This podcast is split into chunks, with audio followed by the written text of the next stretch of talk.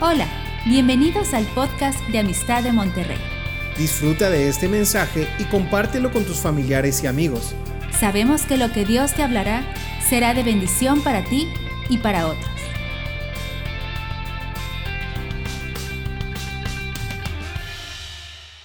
Buenas noches a todos, gusto saludarlos.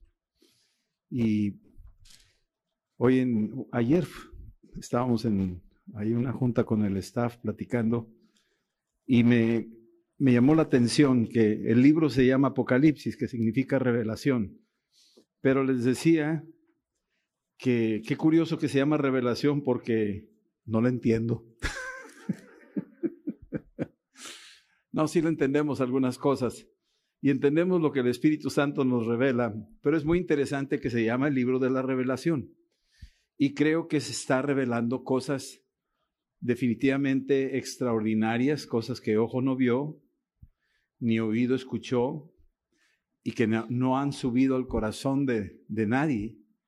Sin embargo, aquí en Apocalipsis se le concede a ciertos personajes durante la Biblia, a lo largo de la Biblia, y en especial a Juan, el poder subir y ver fue tomado en el espíritu, dice ahí en el capítulo 4, versículo 2, yo al instante fui tomado en el espíritu. Y veíamos cómo de alguna forma Dios puede trasladarnos de un lugar a otro eh, por el Espíritu Santo. De hecho, eso es lo que va a pasar cuando Él venga. Va a haber un arrebatamiento, va a haber un traslado, dice ahí, a Pernazo. Y quisiera nada más mencionarles algo en 2 Corintios 12 antes de entrar al capítulo que vamos a ver el día de hoy, capítulo 5. 2 Corintios capítulo 12, hablando un poco de las revelaciones, tenemos que entender lo que, lo que significan estas cosas.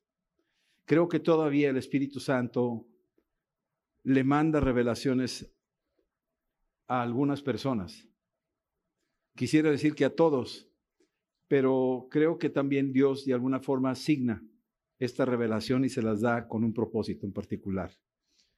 En el capítulo 12 de 2 Corintios dice esto, ciertamente no, no me conviene gloriarme, pero vendré a las visiones y a las revelaciones del Señor. Aquí el apóstol Pablo sabe que cuando él tiene acceso al cielo, al tercer cielo, cuando se le concedió ver cosas, como decíamos ahorita, que ojo no vio ni oído escuchó, puedes subirte a la cabeza estas cosas. Hay riesgos de que puedes ensoberbecerte porque tienes tú la revelación que los demás no tienen. Se te puede subir a la cabeza porque eres una persona de muchos sueños o de muchas visiones.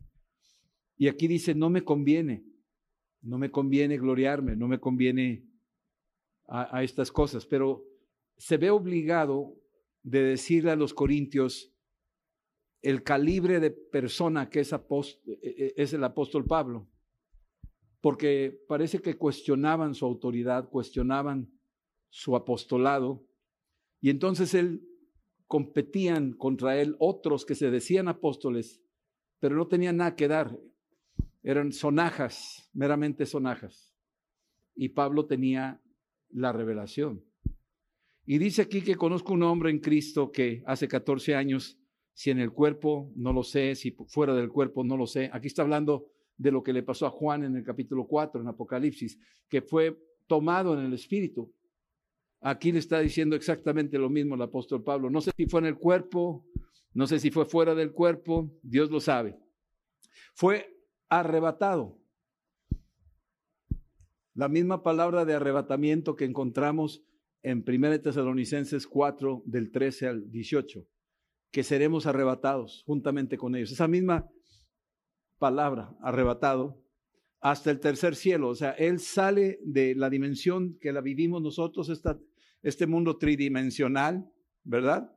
Que vemos altura, profundidad y anchura. Pero Él fue sacado a otra dimensión donde estas dimensiones que tenemos nosotros no son, no son parecidas, son diferentes. Entonces fue arrebatado al tercer cielo. Y él dice, conozco al tal hombre, si en el cuerpo o fuera del cuerpo, no lo sé, Dios lo sabe. no sé cómo interpretar esto a, menos de que podamos decir que él está haciendo un eufismo de sí mismo, está refiriéndose a sí mismo, pero lo dice de una manera alegórica. Versículo 4 dice que fue arrebatado al paraíso, al paraíso, una región maravillosa, que los que ven esos lugares no quieren regresar. Ha habido muchos que han muerto, visto y regresado y ya no quieren estar aquí, porque lo que vieron es, es una cosa maravillosa. Ahorita vamos a leer el capítulo 5 de Apocalipsis y vamos a ver, vamos a tener una pequeña idea de lo que conoceríamos como el paraíso. Oyó palabras inefables que no le es dado al hombre expresar, o sea, oyó cosas que lo que escuchó no lo podía bajar aquí a, nuestro lenguaje humano. No lo podía traducir. ¿Sí? De tal hombre me voy a gloriar, pero de mí mismo en nada me gloriaré, sino en, mis debilidades. Tal vez está hablando del hombre espiritual, de aquel hombre, aquella persona que tú eres en el espíritu. Ahorita estamos rodeados de imperfecciones, rodeados de, de, debilidades, pero el proceso del Espíritu dentro de nosotros nos está haciendo cada día más perfectos hasta alcanzar la estatura del varón perfecto que es conforme a Cristo. Versículo 6. Sin embargo, si quisiera gloriarme no sería insensato, porque diría la verdad, pero lo dejo para que nadie piense de mí más de lo que en mí ve u oye de mí. O sea, el apóstol Pablo ahora sí apunta y está diciendo, yo no quiero que ustedes me, alaben, ni me reconozcan, ni me prendan veladoras. No quiero, no quiero eso. Pero tengo que llegar a esto para poderlos llevar a un entendimiento que lo que, lo que Dios me ha ordenado traerles a ustedes es de vital importancia. Y no quiero caer en el peligro que ustedes se fijen en mí y no se fijen en aquel de quien estoy hablando. Versículo 7 y para que la grandeza, escuchen bien esto, y para que la grandeza de las revelaciones no me exaltase desmedidamente, las revelaciones son tan poderosas que te puedes quedar perplejo y ves al mundo de otra manera cuando ya esa revelación la has asimilado, ya esa revelación ya ha entrado en ti. Dice que esas grandezas de las revelaciones no me exaltase desmedidamente, es decir, estas revelaciones te suben de un nivel que corres el peligro. Por eso Dios no nos da estas revelaciones así nada más. Por eso les decía que para leer el libro de Apocalipsis, que es el libro de las revelaciones, hay que ser sinceros, no lo entiendo. Prefiero decir eso, así, no, hombre, sí lo entiendo todo y te voy a decir todito y te lo voy a platicar clarito. Me estoy exaltando desmedidamente y corro un peligro. ¿Sí? Me fue dado un aguijón en mi carne un mensajero de Satanás que me abofetee para que no me, me, enaltezca sobremanera. Es decir, que cuando llegan estas revelaciones, vienen con un precio. Vienen con un precio. Hay una tarjetita de precio. Te di esta revelación, esto es lo que cuesta. ¿Qué cuesta? Como tienes esta revelación, y en pocas palabras te voy a poner el ejemplo del fútbol americano, como tú traes el balón, ¿A poco cuando corre alguien con el balón va solo y nadie lo persigue? Al contrario, el que trae el balón, ¿qué le pasa? Le llueve. Todo el mundo va detrás de él y lo quiere tumbar a como de lugar. Entonces la revelación lo que hace es que Dios la trae para que tú puedas edificar al cuerpo de Cristo. Sin embargo, se te va a dejar venir. Si estamos entendiendo eso. Se te va, eh, aquí dice que se dejó venir un mensajero de Satanás para tumbarme, para quitarme el balón, para que no haga anotación, para que no gane nuestro equipo, me va a querer tumbar. ¿Sí me están siguiendo? Ok. Lo voy a dejar aquí, no vamos a estudiar, ya di Corintios el año pasado, entonces si quieren leerlo, véanlo. Pero vamos a entrar a Apocalipsis capítulo 5, porque esto es de suma importancia y como decíamos, ya Juan después de los, de los primeros tres capítulos, da una explicación, dice en el versículo 1 del capítulo 4, después de esto, después de esos tres capítulos, miré. Y luego ahora del capítulo 4 y 5 es como una pequeña rendija del cielo, pero después de estar viendo la rendija del cielo, la vamos a ver ahorita, ¿sí? Vamos a entrar del 6, del capítulo 6 en adelante hasta el 19 a la gran tribulación, al proceso de la gran tribulación. Yo sé que no va a venir nadie para entonces, pero no importa. Lo voy a predicar. No se ríen, ¿verdad? Están, muy serios. Ok, capítulo 5. Después de que Juan es llevado en el Espíritu y ve el trono y ve lo que, lo que está admirado de ver lo que está viendo y oye a los 24 ancianos y a los cuatro seres que están rodeando el trono. Ahora Juan entra en una nueva etapa y ve algo como que empieza a enfocar y empieza a ver algo más de cerca. Versículo 1 dice, y vi, escuchen bien, en la mano derecha del que estaba sentado en el trono, un libro escrito por dentro y por fuera, sellado con siete sellos. Aquí está viendo Juan, decimos, como lo dijo el apóstol Pablo, no sé si en el cuerpo, no sé si en el espíritu, aquí en este caso es en el espíritu, vi al que estaba sentado en el trono, al que estaban adorando los 24 ancianos y los cuatro seres, vi que estaba sentado en el trono y vi que en su mano derecha, me gusta eh, la simbología, acuérdense que Juan está usando símbolos de cosas cotidianas, de la vida diaria nuestra, para poder explicar cosas espirituales, porque de otra manera no hay idioma, no hay lenguaje que pueda traducir aquellas cosas espirituales. Entonces utiliza cosas que están al alcance nuestro, que son sencillas para comprender y para entender. En este caso es una mano derecha. Imagínate un trono donde no ves a la persona, solo ves una mano derecha que sale del trono. Una luz gloriosa, idioma aquí en nuestra cultura. Esta mano derecha representa la verdad y también representa la justicia. Representa la rectitud de Dios que es derecho, que es verdad, que no hay sombra de variación.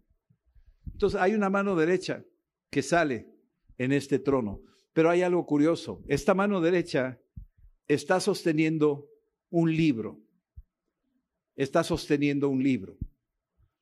Y el domingo hablábamos de la ciudad del libro que fue Otoniel a liberarla. Este libro hay varias formas de interpretarlo, tal vez ya en Apocalipsis capítulos 19, el 20 más que todo. Podemos entender que se abren los libros. Y para poder entender a qué, a qué libro se refiere, este es el libro de la vida. Lo interesante es que está escrito por dentro y por fuera. Hay cosas que están a la vista, pero hay cosas que están escondidas. La vida del hombre no es nada más la vida externa, la vida biológica, lo que hacemos, sino también la vida interna, la vida del espíritu. Y estas cosas que están escritas por dentro y por fuera en este libro de la vida, la mano derecha sostiene ese libro y el autor de la vida es Cristo. Hechos capítulo 3 nos habla que el autor de la vida es Él, Él es el autor de la vida. Y en otras partes nos dice que Él es la palabra hecha carne. Y empezamos a, tratar de comprender esta dimensión de la simbología que está usando aquí Juan para explicarnos lo que está viendo. Entonces, una forma de entenderlo es que en el trono está la diestra del Padre sosteniendo un libro, el libro de la vida. El libro de las instrucciones que todas las cosas tenían que cumplirse que todo lo que estaba escrito acerca de mí, como dice Lucas 24, todo lo que dice la palabra acerca de mí se tenía que cumplir. Y él vino a darle cumplimiento a la palabra. Pero para tomar ese libro, sale un ángel fuerte en el versículo 2 y dice aquí que vi un ángel fuerte. Aparece en el escenario, en medio de los 24 ancianos, los cuatro seres, la figura diáfana, difícil de escribir, que se le ve la diestra sosteniendo el libro, y aparece un ángel, un ángel fuerte, dice la escritura. Cuando nos dice eso, habla de un ángel fuerte, o sea, no, no podríamos describirlo más que de eso, un, una, un ángel que tiene no sé si musculatura, si quieres describirlo de esa manera, pero imponente, un ángel imponente. Y pregonaba a gran voz, o sea, este ángel parece que se está paseando y está hablando y está pregonando.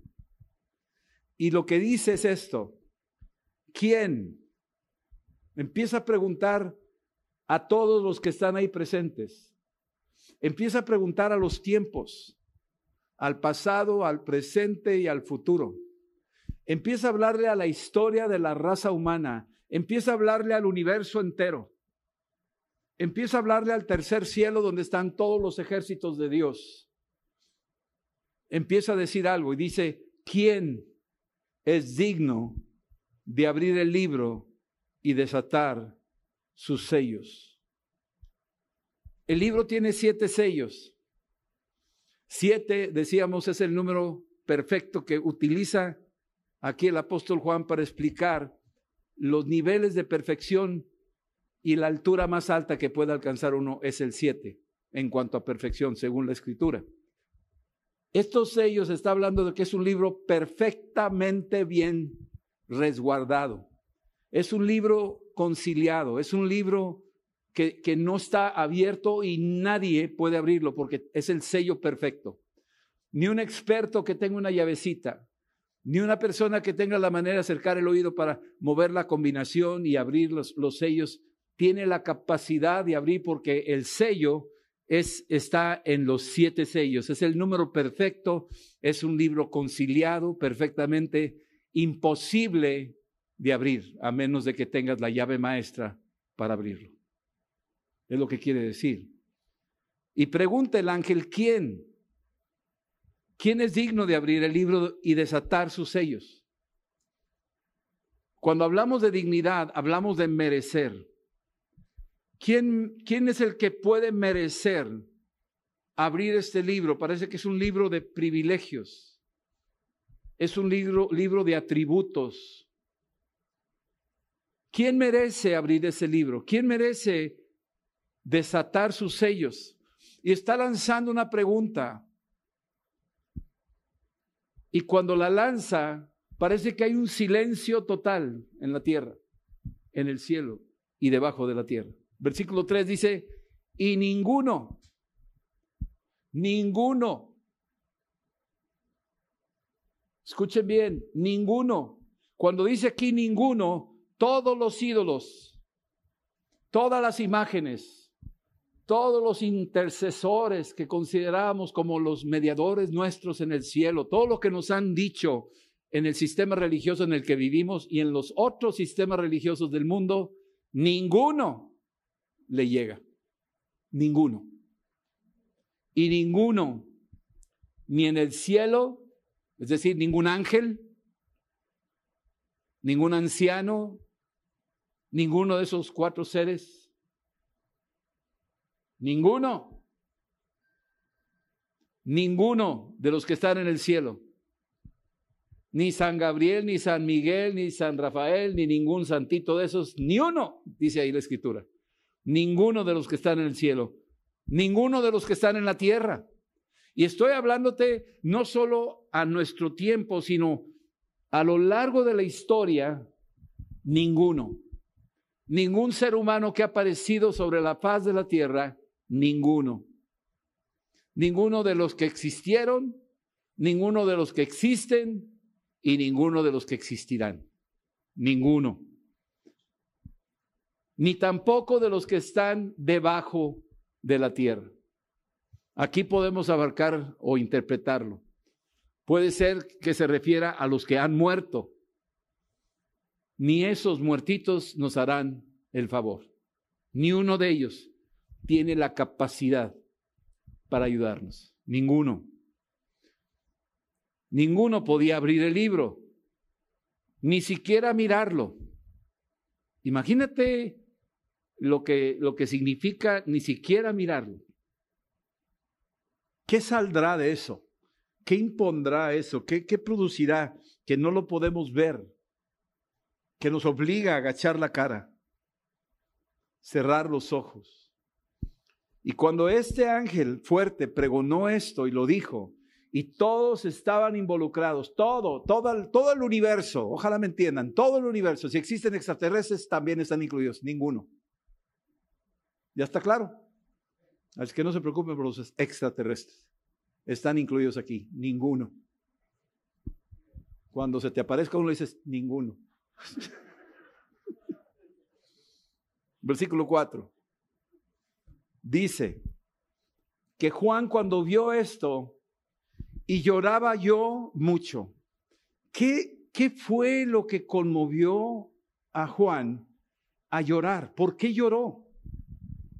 ¿Por qué lloró? ¿Qué tan importante era ese libro? Que abrieran el libro y rompieran los siete sellos y pudieran abrirlo. O sea, ¿por qué lloró? Yo creo que Juan, de alguna forma, sabía que adentro de ese libro estaba toda la vida, estaba la eternidad estaba todo el bien de Dios ahí. Y como nadie lo podía abrir, sabiendo que eso podría traer el bien de Dios, traer la eternidad a todos, que incluye el amor y la paz y la libertad y el gozo, se da cuenta que están imposibilitados, no pueden, no pueden abrir el libro. Y es triste porque sabe que si no se abre ese libro, que si no hay quien lo abra, va a haber mucho dolor. Juan sabía que había mucho dolor. Él vivió en tiempos de persecución, él, él vivió tiempos de angustia, él vivió eh, eh, la injusticia, él vio gente eh, maltratada, niños maltratados, mujeres maltratadas, matrimonios deshechos, vio la tragedia de la raza humana y sabía que en ese libro estaba la respuesta que podría traer todo el bien de Dios y veía eso y lloraba y lloraba mucho porque no se había hallado a ninguno digno de abrir el libro, ni de leerlo, ni de mirarlo. Nadie era digno. Versículo 5. Y uno de los ancianos me dijo, uno de los 24 ancianos que estaban ahí, ¿quién fue? No lo sé. ¿Por qué ese? No lo sé. ¿Qué número era? Tampoco. Así que la revelación no me ha llegado. Pero dice que uno de los ancianos me dijo, no llores. No llores. Wow.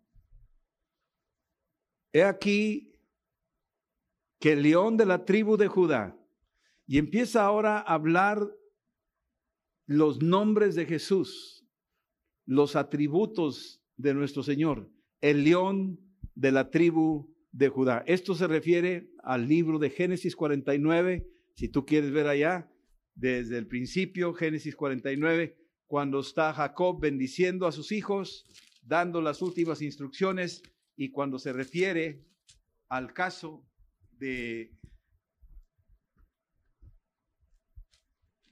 la tribu de Judá, déjame localizarlo. Aquí dice, versículo 8. Génesis 49, 8. Judá, te alabarán tus hermanos, tu mano en la cerviz de tus enemigos. Los hijos de tu padre se inclinarán a ti.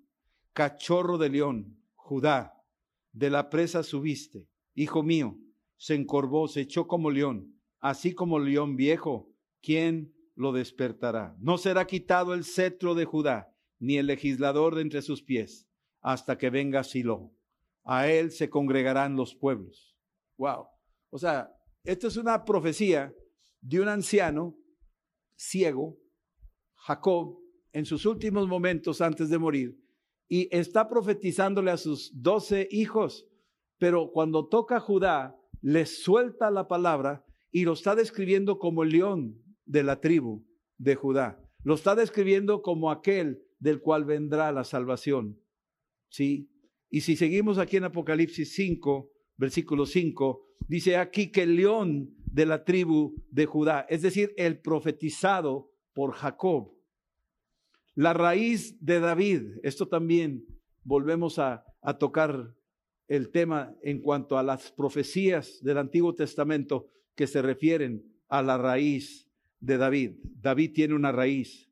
Su raíz viene de los de diferentes antepasados. Desde Isaí para atrás tiene un linaje y llega y atraviesa por Judá. Él es de la tribu de Judá. Dice, este ha vencido para abrir el libro y desatar sus siete sellos. Ha vencido. Ha vencido a todos y ha vencido en la cruz. Ha vencido, dice la escritura. Ha vencido para abrir. Por eso venció. Para abrir todos los bienes que Dios tenía preparados para todos nosotros. Él ha vencido. Él venció por ti y venció por mí. Él ha vencido y Él abrió todos los beneficios, todas las bondades que tiene Dios en su palabra para nosotros. Versículo, versículo 6. Y miré y vi que en medio del trono y de los cuatro seres vivientes y en medio de los ancianos estaba en pie un cordero como inmolado. Ahora empieza a describir a Jesús, cordero como inmolado. Cordero aparece cerca de 25 veces en el, en el libro de Apocalipsis. Así de importante es la descripción de, de un personaje tan importante, nuestro Señor Jesucristo, que lo equipara a un cordero que es manso, que es humilde, que es tierno, que es indefenso, que es pacífico, que es dócil. Describe todo el perfil de nuestro Señor. Y aquí dice que ve al cordero como inmolado. Y no sé de qué manera podértelo presentar, pero cuando tú vas a comer cabrito, o cabritero, o ahí al, buen pastor o a donde sea, y te acercas a las brasas, encuentras que están como abiertos, atravesados por una, una varilla y están ahí en los carbones y están así. Cada vez que yo veo eso, que rara vez voy, no se están riendo, quién sabe qué les pasa a ustedes. Cada vez que veo eso, me viene esta imagen, el cordero inmolado está abierto, sus manos perforadas, su costado atravesado. Ahí está el cordero inmolado. Y muchos pensamos de que ya murió, ya resucitó y las llagas se le fueron, ya desapareció, ya, ya cicatrizó la herida. No, siguen abiertos. Y aquí Juan nos da fe. Él entró a la eternidad y está viéndolo y tú y yo lo vamos a ver inmolado, lo vamos a ver inmolado, lo vamos a ver como sacrificado con sus llagas. Lo seguiremos viendo de esa manera. Es un memorial. Dice que tenía siete cuernos. Volvemos al número siete. Cuernos es un símbolo de poder. El, carnero o el toro este, tiene eh, eh, su capacidad de guerra, de combate, de confrontación, es el cuerno. Y dice aquí siete cuernos. Está hablando de poder perfecto. Poder perfecto. Ahí en Hechos 1.8 dice, recibiréis poder. Ese poder es el poder perfecto y viene del Espíritu Santo y es, está tipificado como cuerno. El cuerno que tiene, este tiene siete cuernos, tiene siete ojos.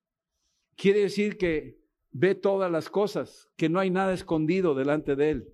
Entonces estamos viendo descripciones de los atributos de Dios, que es omnipotente y es omnisapiente. ¿Sí estamos entendiendo? Sapiente, ¿por qué? Porque sus ojos están en toda la tierra en todo el universo. Él sabe lo que está pasando. Él tiene total control de todo. Siete ojos, dice aquí, los cuales son los siete espíritus de Dios enviados. Así es que hablamos del omnipresente, omnipotente, omnisapiente y omnipresente. Ha sido enviado por toda la tierra. Así es que está presente aquí, ahorita, en este momento está presente. Tú tal vez no lo sientas, pero ha sido enviado y está aquí presente.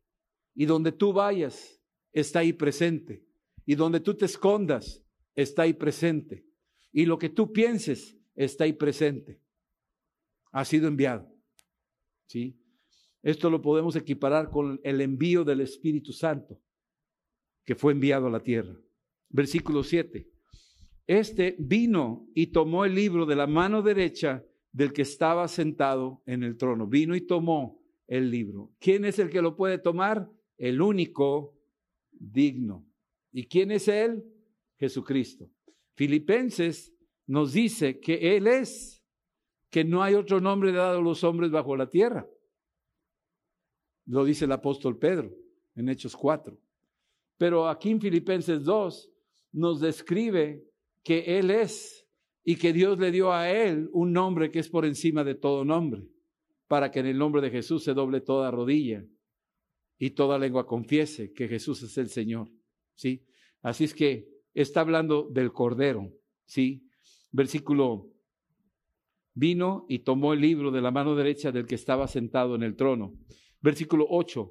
Cuando hubo tomado el libro, los cuatro seres vivientes, imagínate cuando lo empiezan a identificar, cuando, cuando ya lo, lo reconocen, los cuatro seres vivientes y los veinticuatro ancianos se postraron delante del Cordero. Otra vez aparece la palabra Cordero.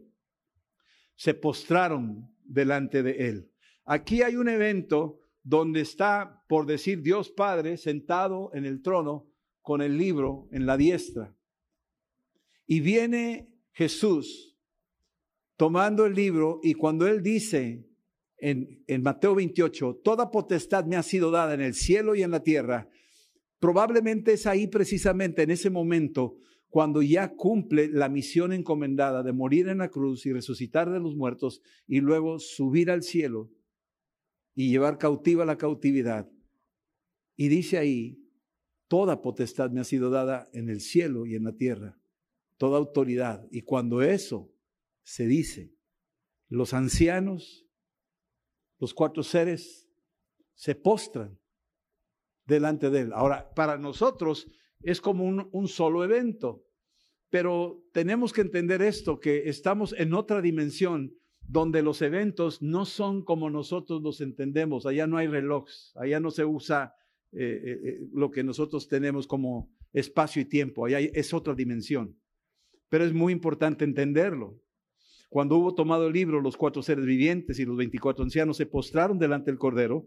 Todos tenían arpas y copas de oro llenas de incienso, que son las oraciones de los santos. Este es otro punto importante todos ellos, todos los ancianos, todos los cuatro seres, todos ellos tenían arpas. Estas arpas son instrumentos musicales. A veces nos, hacen pensar que en el cielo tú vas a estar tocando un arpa y ponen angelitos tocando el arpa y como que esa es la idea. Tal vez a alguno se le ocurrió pensar que así va a estar la cosa ahí arriba. No sabemos exactamente a qué se refiere, si esto si esto se refiere a un instrumento musical o que nosotros somos instrumentos musicales. Porque tú tienes cuerdas en tu garganta. Tú eres un arpa. Y tú has sido diseñado como instrumento musical para alabar a Dios. Y no suena ese instrumento musical a menos de que tenga al Espíritu Santo. Porque Dios anda buscando adoradores que le adoren en espíritu y en verdad. Entonces, esos son los que tienen el Espíritu Santo y que a través de ellos fluye el Espíritu Santo como un arpa. Yo lo he comparado varias veces en el cuerpo humano. Tenemos percusiones, tenemos cuerdas, que son las cuerdas, y tenemos alientos, que son los pulmones. Tres instrumentos básicos a nivel universal. Los ha integrado Dios en el cuerpo del ser humano. Y aquí dice que ellos tienen, todos tienen arpas y todos tienen copas de oro. Me recuerda un poco al rey Azuero en el capítulo 1 de Esther, cuando manda traer a toda la gente y que beba vino y a todos se les da una copa de oro. Diferente, cada quien tiene una copa de oro. y les dice, cada quien beba lo que le plazca. El que quiera beber mucho, bebe mucho. El que no quiera beber nada, no bebe nada. Nadie está obligado. Pero esas copas de oro son tan importantes porque representan el corazón de la persona. Tu corazón es una copa de oro. Y ahí es donde se pone el incienso. Y el incienso es algo que sale de los árboles. Los árboles se cortan con un cuchillo y desangran los árboles y salen resinas. Y esas resinas cuando se secan, las muelen, las meten adentro de un mortero y las muelen. Y luego les prenden fuego y suelta un humo perfumado. El árbol cortado es un tipo de Cristo. Y es Él que ahora te habilita a ti para ser un verdadero adorador. Y ahora sí, por el espíritu de oración que está dentro de ti, tu oración sube como incienso perfumado porque no es tu oración, es la oración hecha por Cristo en tu vida. Es Cristo, es el Espíritu de Cristo orando, intercediendo a través de nosotros. Es el Espíritu Santo. El mismo Espíritu intercede por nosotros con gemidos indecibles. Romanos 8:26. Entonces, esto es lo que está pasando. Todos tenían arpas, todos tenían copas de oro llenas de incienso, que son las oraciones de los santos. Ahorita estábamos orando, ahorita estábamos alabando. Todo lo que estamos haciendo es incienso, está subiendo. Es humo perfumado que estamos llenando el cielo de alabanza y adoración. Nos unimos con los que están en los cielos, los 24 ancianos, los cuatro seres. También ellos están llenos de incienso y están ellos orando están ellos adorando. Y ahorita lo vamos a ver. Y cantaban, versículo 9, cantaban un nuevo cántico. Parece que aquí, no sé si los himnarios funcionen, pero aquí dice cánticos nuevos. Empezaban con un cántico guiado por el Espíritu Santo, un cántico nuevo de celebración, al ver aquel que abrió, que tomó el libro y, rompió los sellos y lo abrió eh, brota un cántico de gratitud, brota un cántico de alabanza y de adoración aquel que lo abrió. Todo esto que estamos hablando está pasando en este instante, mi amado, en este preciso momento. Diciendo, digno eres de tomar el libro. Tú lo mereces. Nadie como tú. Digno eres de abrir sus sellos. Rompiste los sellos Nadie más que tú.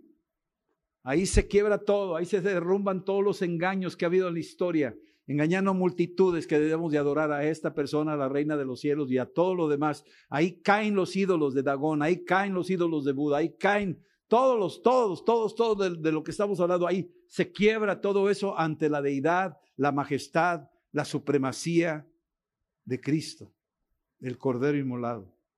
Y cantaban un nuevo cántico diciendo, digno eres de tomar el libro y de abrir sus sellos, porque tú y nadie más que tú fuiste inmolado, tú fuiste llevado a la cruz, tú siendo toda la inocencia, todo, todo el, toda la debilidad humana ahí reflejada en ti, tú tomaste nuestro lugar en la cruz, tú fuiste inmolado, tú fuiste crucificado. Tú tomaste nuestros pecados. Tú, nadie, nadie, nadie ha tomado ese lugar más que tú. Y con tu sangre, lo que derramaste, esa sangre preciosa que venía del cielo, porque fue concebido por el Espíritu Santo en el vientre de una mujer, esa sangre nos ha redimido, nos has adquirido, nos has comprado. Nadie daba nada por nosotros. Estábamos vendidos al infierno pero tú viniste y nos rescataste de la esclavitud y pagaste un alto precio. Tú lo hiciste. No lo merecíamos, pero tú lo hiciste. Nos has redimido para Dios, para Dios. Lo que hiciste fue para Dios. Cuando vas a Juan 17, le está diciendo, Padre, he acabado la misión que me encomendaste. Esto es lo que yo he hecho. Ahí está. nos has redimido para Dios. Nos has escogido, ojo, de todo linaje, de toda lengua, de todo pueblo y de toda nación. Mis amados, de entre todas las naciones hay un pueblo redimido, hay gente redimida. Cuando tú vas al Costco y hay miles de personas ahí, tal vez entre ellos habrá algunos lavados con la sangre de Cristo. Dice que Él, aquí lo dice claramente, Él nos redimió de todo linaje, nos, nos, nos identifica por la sangre de Cristo que nos ha lavado. De ahí que es tan importante testificar de Cristo, evangelizar a la gente, compartirle a las naciones. Nos ha redimido. Dice ahí en el libro de Romanos que hay un número de gentiles, hay un número de mexicanos, hay un número de, árabes, hay un número de españoles, hay un número, Él lo tiene, yo no lo sé, pero dice que nos ha redimido por su sangre.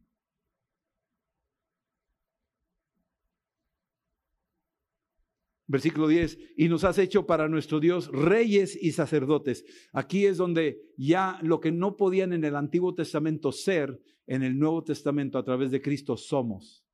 El único en el Antiguo Testamento que tenemos identificado es Melquisedec, que es rey de Salem, ¿sí? Y sacerdote. Este es el único personaje que tiene esos dos títulos, es un tipo de Cristo. En el Nuevo Testamento, el apóstol Pedro, en el capítulo 2 de la primera de Pedro, dice que nos hizo un pueblo de reyes y sacerdotes. Y aquí Juan lo vuelve a decir, nos has hecho para nuestro Dios reyes. ¿Qué quiere decir eso? Una realeza, porque estamos delante de un rey mayúscula. Él es el rey de reyes. Y nos ha hecho sacerdotes, que nos podemos acercar delante de Él al trono de su gracia para encontrar el oportuno socorro. Y reinaremos sobre la tierra. Hay un proyecto que ahorita no lo dice, pero más adelante lo veremos. Reinaremos sobre la tierra. Hay un proyecto que Dios tiene. Con todo esto que está en el cielo, Dios trae un proyecto para la tierra. Mientras tanto, aquí en la tierra nos ve a, nosotros como reyes y sacerdotes. Y tiene un proyecto a futuro donde dice que reinaremos sobre, sobre la tierra. Versículo 11. Aquí Juan está diciendo, y miré y oí la voz de muchos ángeles alrededor del trono, muchos ángeles, y de los seres vivientes, y de los ancianos. Su número era millones de millones. Híjole, man, nomás piénsalo. Te faltarán los números, los ceros, o sea, millones de millones. Ángeles rodeando el trono. ¿Qué ejército tan grande tiene nuestro Dios? ¿De quién temeré si mi Padre es el Dios de los ejércitos? ¿De quién temeré? Cuando vio Eliseo todos los ejércitos, le dijo, ábrele los ojos a este pobre que no ve nada. El otro estaba comiéndose las uñas, empanicado, y Eliseo tranquilo porque estaba viendo los cielos abiertos, millones de millones versículo 12. Estos millones de millones decían a gran voz, el cordero que fue inmolado, otra vez describiendo a Cristo, es digno de tomar siete cosas. Tomar el poder, tomar las riquezas, tomar la sabiduría, tomar la fortaleza, tomar la honra, tomar la gloria y tomar la alabanza. Otra vez siete. Él es el digno. Nadie más. Ni un ser humano. Ni un presidente, ni un rey, ni un estadista. Nadie. Ni un rock and rollero, ni un santurrón. Nadie. Este es el único digno. Versículo 13. Ahora noten cómo la creación no nomás los ángeles. Estamos hablando de todo el universo. Y todo lo creado que está en el cielo, es decir, todos los ángeles, imagínate los demonios, Satanás y todos sus huestes de tinieblas, todos ellos humillados porque el que quería la gloria y la alabanza era él. Isaías 14 lo dice. Está humillado, está tumbado, está avergonzado. No se le da nada se va avergonzado como, como Amán, que creyó que le iban a dar a él la honra y que lo iban a pasear por la ciudad con el mejor caballo del rey. anunciando, así se hará con todos los que agrada el rey. Y lo mandan a que tú vas a pasear a Mardoqueo en el caballo. Y avergonzado ahí va, anunciando.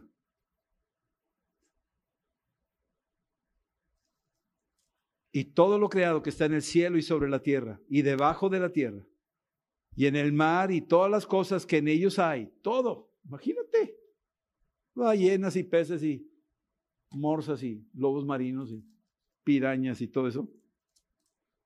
Todas ellas en el mar, todas las cosas que en ellos hay, oí decir al que está sentado en el trono y al cordero. Wow, ¿van a hablar los animales? Probablemente.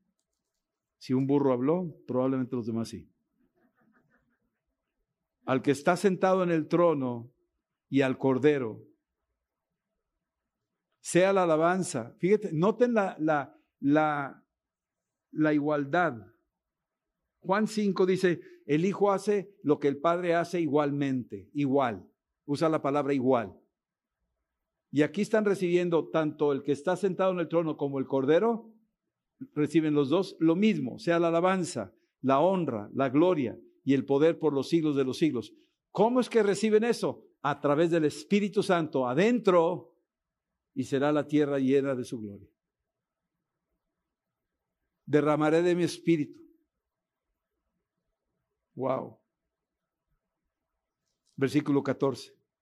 Y los cuatro seres vivientes decían, amén. Decían, así es. Decían, así sea. Amén. Y los veinticuatro ancianos se postraron sobre sus rostros y adoraron al que vive por los siglos de los siglos. Wow.